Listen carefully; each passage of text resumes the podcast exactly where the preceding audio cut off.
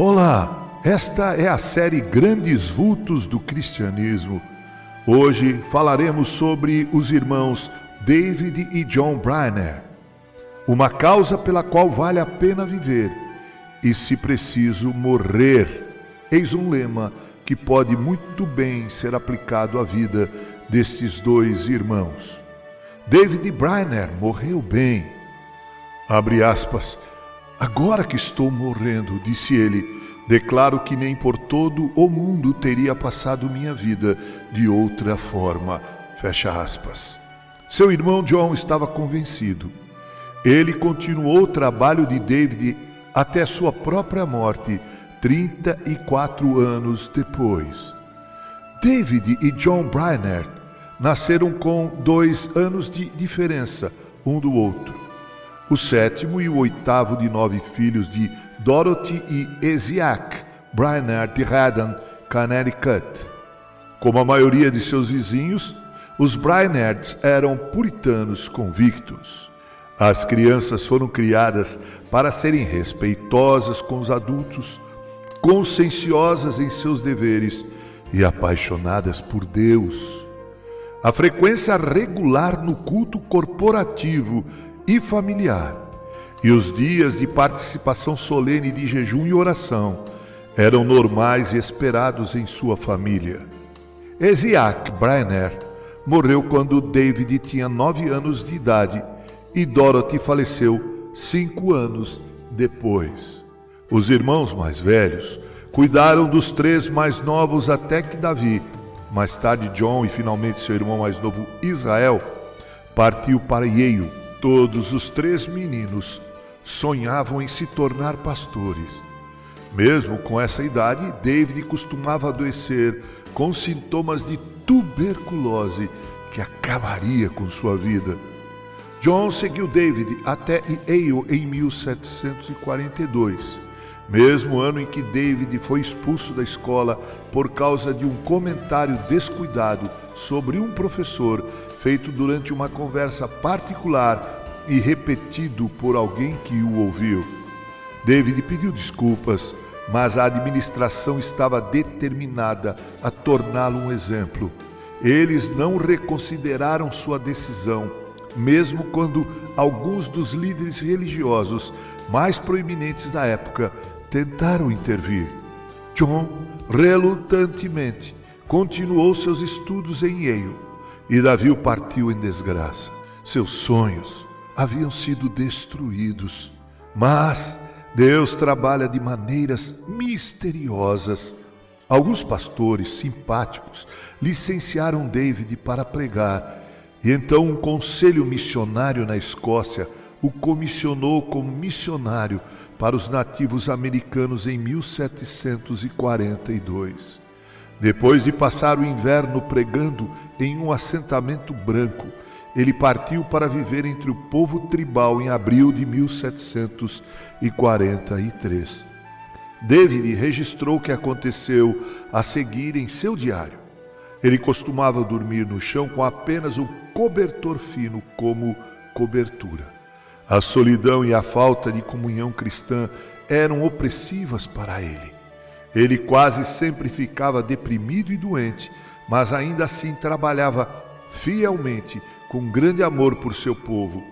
Ele orava e jejuava constantemente, pedindo a Deus primeiro para torná-lo um vaso santo e então conceder poder à sua pregação. Deus respondeu às suas orações. O avivamento estourou entre os nativos americanos. Quando David estava doente demais para continuar seu trabalho em 1747, havia mais de 130 novos convertidos vivendo em um assentamento cristão nativo americano em New Jersey. Quando David percebeu que não poderia continuar pastoreando seu pequeno rebanho, ele combinou com o conselho da missão na Escócia que John, seu irmão, assumisse o comando. Durante a doença final de David, John pôde visitar e fazer relatórios sobre a nova igreja. Jonathan Edwards escreveu, aspas, quando ele, David, falou de sua congregação de índios cristãos em New Jersey, foi com uma ternura peculiar, de modo que seu discurso seria interrompido e se afogou em lágrimas. Fecha aspas. E assim, com o rebanho que ele amava nas mãos do irmão que ele amava, mais do que qualquer outra criatura viva, David morreu em 9 de outubro de 1747. Pouco antes de David morrer, ele confiou seu diário a Jonathan Edwards, que o editou e acrescentou suas próprias notas resumidas. A obra está impressa desde que foi publicada pela primeira vez em 1749 e inspirou um número incontável de crentes, incluindo John Wesley, Jim Elliot, William Carey e Robert McShane. Quando o Diário de David foi publicado pela primeira vez, John estava ocupado ministrando a cerca de 160 nativos americanos que viviam em sua própria cidade de Bethel, New Jersey. Mais de 50 crianças da cidade foram matriculadas na escola que ele fundou. Ele fez longas viagens a cavalo para outras tribos, usando intérpretes para ensinar o Evangelho ele exortou os novos convertidos a se mudarem para o assentamento em Betel, onde poderiam ficar sob seus cuidados pastorais. John também estabeleceu pontos de pregação espalhados, onde os colonos brancos podiam se reunir para ouvi-lo pregar. Enquanto trabalhava em tempo integral entre os nativos americanos, John Briner estabeleceu sete igrejas para os colonos e frequentemente visitava outras sete cidades. John se casou, ficou viúvo e se casou novamente. Ele viveu para ver os colonos brancos processarem para mover seus nativos americanos de suas terras e para ver toda a área capturada pelos britânicos que incendiaram sua casa e sua igreja.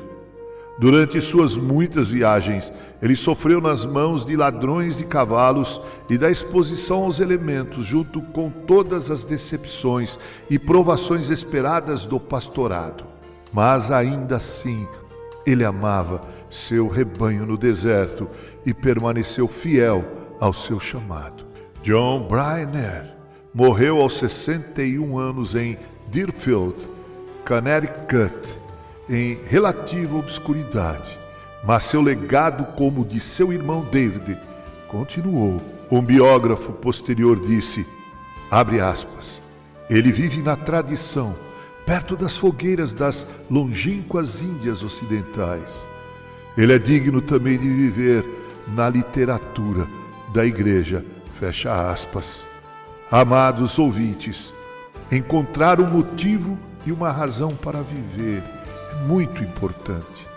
Que seja pregar o Evangelho, porque se for assim, também estaremos dispostos não só a viver, mas a morrer por esta santa causa. Texto de Susan Verstraet. Adaptação e locução, Reverendo Mauro Sérgio Aiello.